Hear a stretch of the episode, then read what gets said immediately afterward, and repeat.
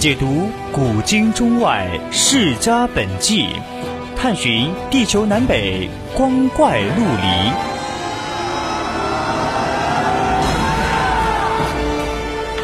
拨开历史迷雾，挖掘未解之谜。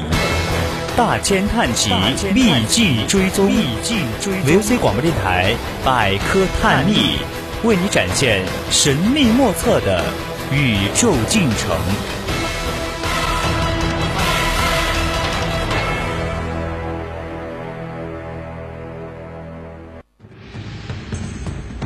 金戈铁马，闭月羞花。一曲红妆书生剑，百转柔情女儿香。叹不完几许英雄泪，伤不尽多少儿女情。名人印记，一古说今。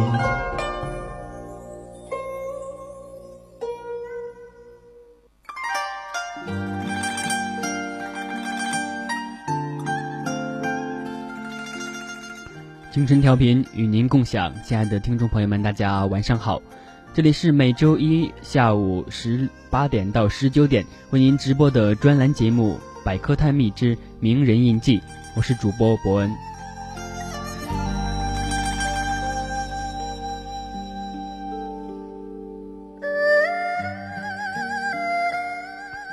最近很长时间没有在我们的专栏节目中出现了。可能大家对于我的声音都有些陌生了吧，呃，还是希望大家能够多多的来听我们的节目，多多的支持我们的节目。那么今天想给大家说的是我们的《射雕英雄传》中的一个。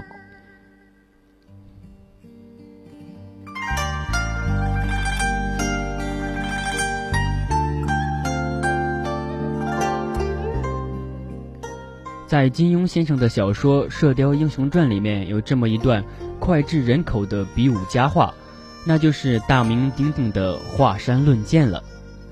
二十年一度的正式华山论剑一共进行了两届，而我们今天的主人公就是第一届的冠军中神通王重阳。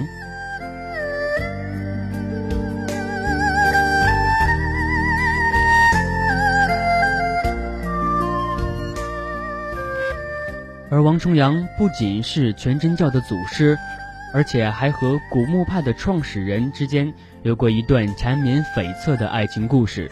虽然这些都是小说上的描写，那么历史上的真实人物究竟是什么样的呢？今天让我们一起走进王重阳这个人。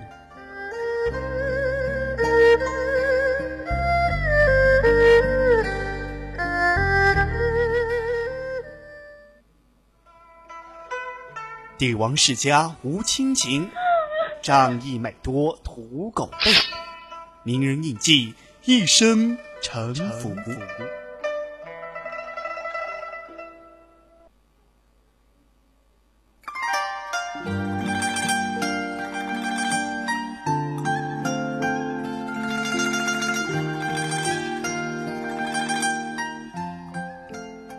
首先，我们先来介绍一下王重阳这个人。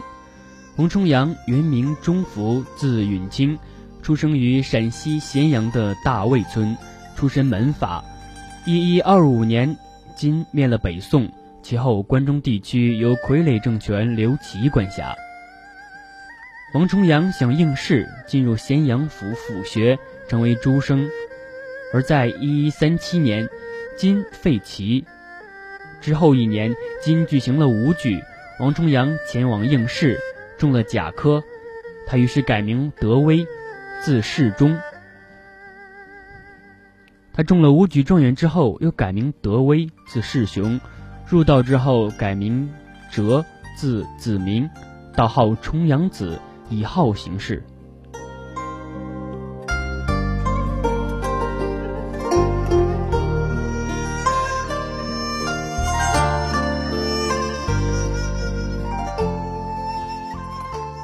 金的正隆四年，隐于终南山，在户县刘蒋村附近，我掘地为穴，居于其中修道。标榜其所居为活死人墓。离家外出游历期间，于甘河镇遇一人授以内练真诀，悟道出家。大定元年，在南石村挖穴墓，又号行传，自居其中，潜心修持。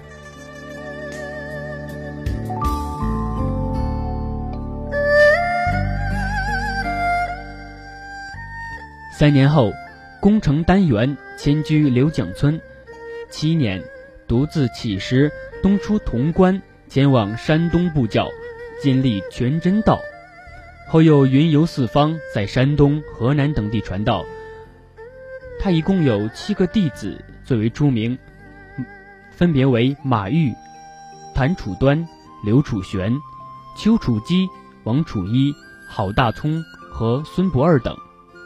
这七个人也被称为全真七子，他们遵从师命，各立门户，分别创立了玉仙、南无、随山、龙门、虞山、华山、清净七个流派，徒众遍布全国。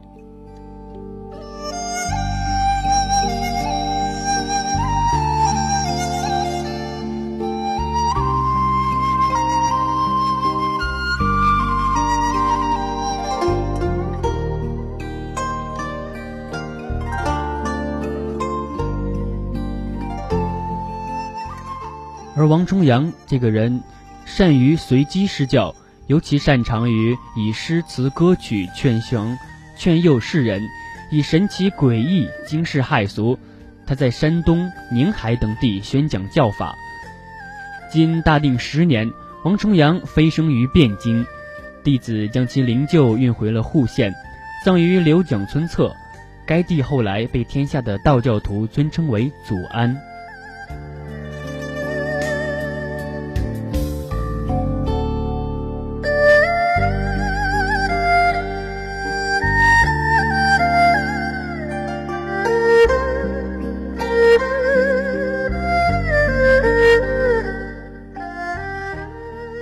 间，王重阳有很多的著作，比如《重阳全真集》《重阳教化集》《重阳立教十五论》《重阳真人金冠玉所诀》等。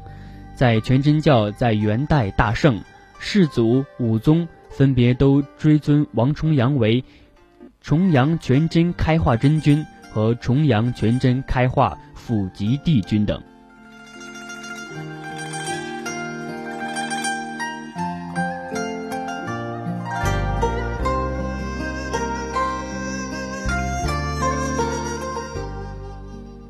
那么之上就是王重阳在史书上的记载，并没有我们看的金庸的《射雕英雄传》里面那么神奇的故事。虽然他有一个干河镇遇到一人受爵，而并没有我们之间讲的那些缠绵悱恻的爱情故事。那么，他是不是就是这么一个无聊的人呢？那么我们看一看他在干河镇遇到异人这段时间的。故事吧。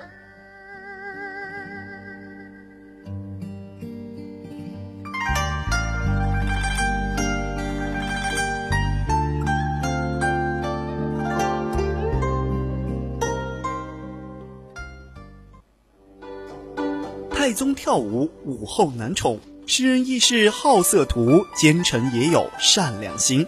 正是太无趣，细说千古。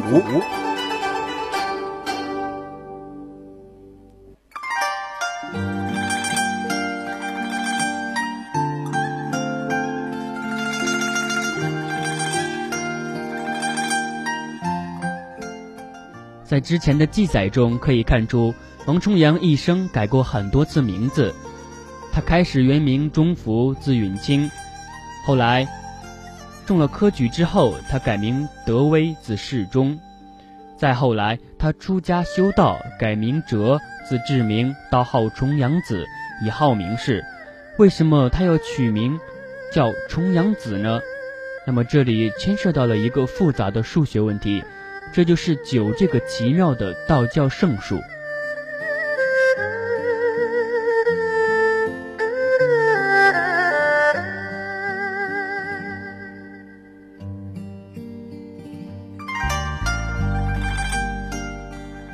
重阳也就是九九重阳，是阳之吉数，在易经中把六定为阴数，九则定为阳数。九月九日，日月并阳，两九相重，故曰重阳。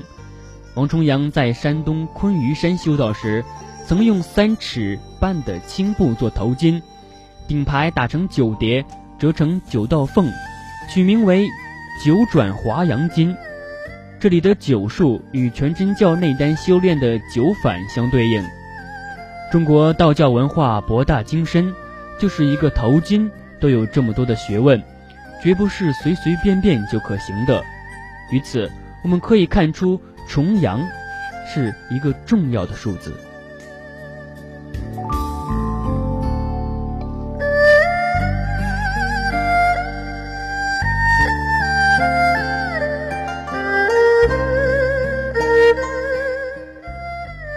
然后我们再来讲一讲王重阳这个人，他疯疯癫癫，自呼王三，或者是王亥疯，也就是疯子的意思。他是个武状元。原本可以锦衣玉食，大好前途，但是他却看破红尘，以乞讨苦修为生，宣扬三教合一，开北方道教全真教的一代新风，后人尊为全真教祖师。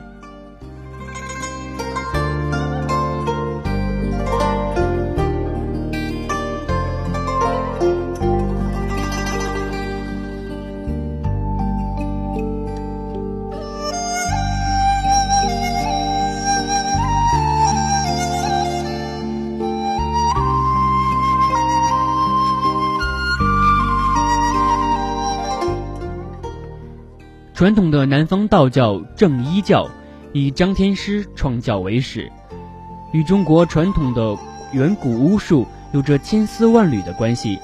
炼金丹吃死了不少人，但是也发展了中国本土的化学和火药技术。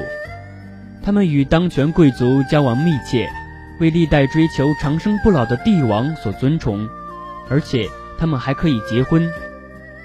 但是。到了王重阳全真教的改革之后，苦行传教成为了主流。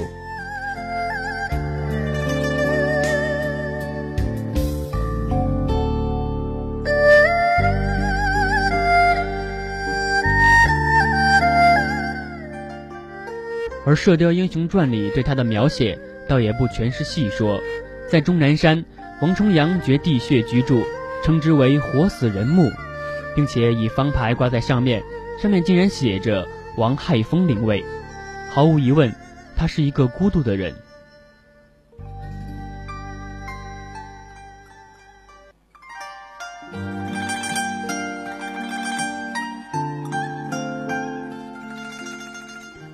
这个离群所居的孤独人，后来在山东一带传教，有了七个弟子，也就是著名的全真七子。所谓的星星之火可以燎原，这七个小小的种子，后来将全真教发扬光大，势力更是超过了南方的正一教。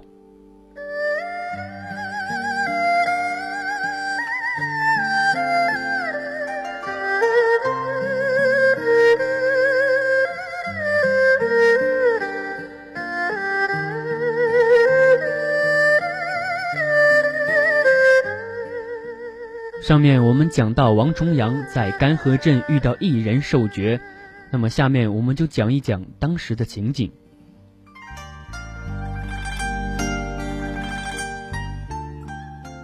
那一日烈日当空，酷暑难当，心情不佳的王重阳来到陕西干河镇的一家肉铺里喝闷酒。酒过三巡，肉铺里忽然来了两位义士。这么热的天。两位好像身体里装了空调似的，身上披着厚厚的毡衣也不觉得热，长相也实在有些古怪。至于古怪成什么模样，没有人知道。书上说他们阴侠态度，消汗精神，看来也只好拿这种模棱两可的话来搪塞。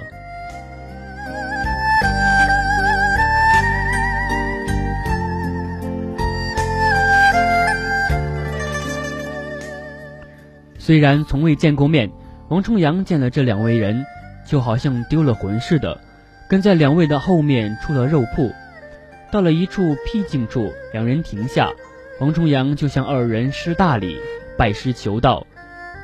比起禅宗的二祖慧可断臂立血来说，王重阳可就幸运多了。一人这时也顺水推舟说道：“此子可教矣。”于是传授他内丹修仙秘诀。而这个艺人后来被认为就是纯阳真人吕洞宾。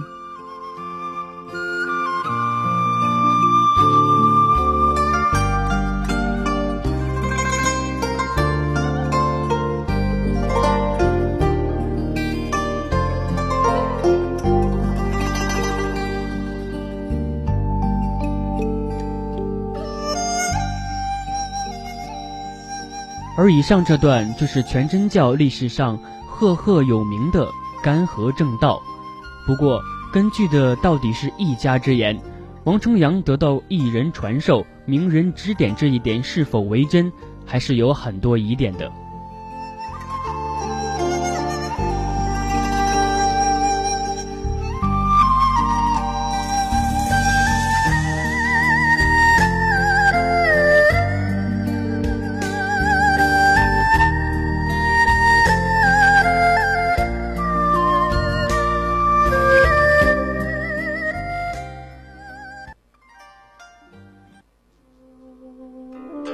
读不懂史书万卷，听不了名言教诲，不嘲不讽，大智若愚。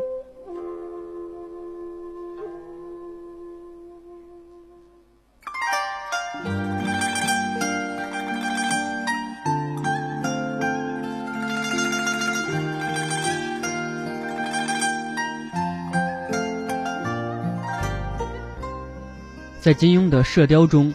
东邪、西毒、南帝、北丐、中神通，这五大武林高手中，只有王重阳和大理国王是历史人物，而其余的都是虚构的。历史没有的人物，怎样描绘都无从考证。而对历史人物，虽然可以虚构活动事迹，但是总要会有个度。比如王重阳，历史上真实的王重阳和小说中的王重阳就大相径庭。小说中的王重阳是抗金英雄，是抗金义士，武林第一高手；而历史上真正的王重阳，只不过是一个醉心于仕途、事与愿违后出家的道士。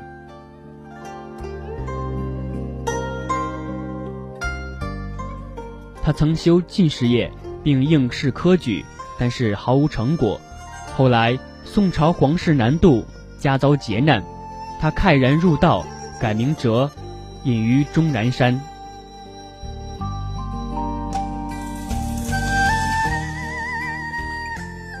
他的七名，他的七位著名的弟子，也就也就是道教历史上的北七真。王重阳糅合儒家、道家、释家的思想，主张三教合一，指出儒门世户道相通，三教从来一祖风的说法。他还认为。人心常许一清净，便是修行真洁净的说法。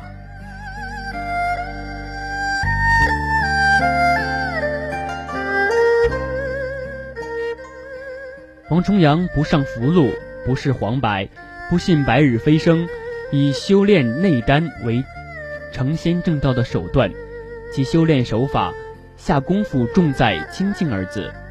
为此，他强烈的主张修道者必须要出家，除去其七情六欲，忍耻含垢，苦行苦修。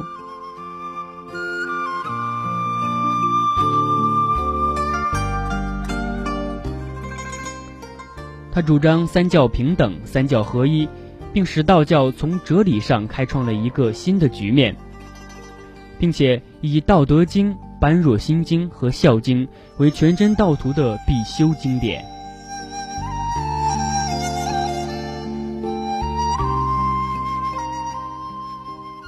那么，以上就是我们今天名人印记的全部内容了。虽然我们印象中的王重阳和历史上的并不一样，但是这并不影响他对我们他在我们印象印象中的。那么我们下期再见。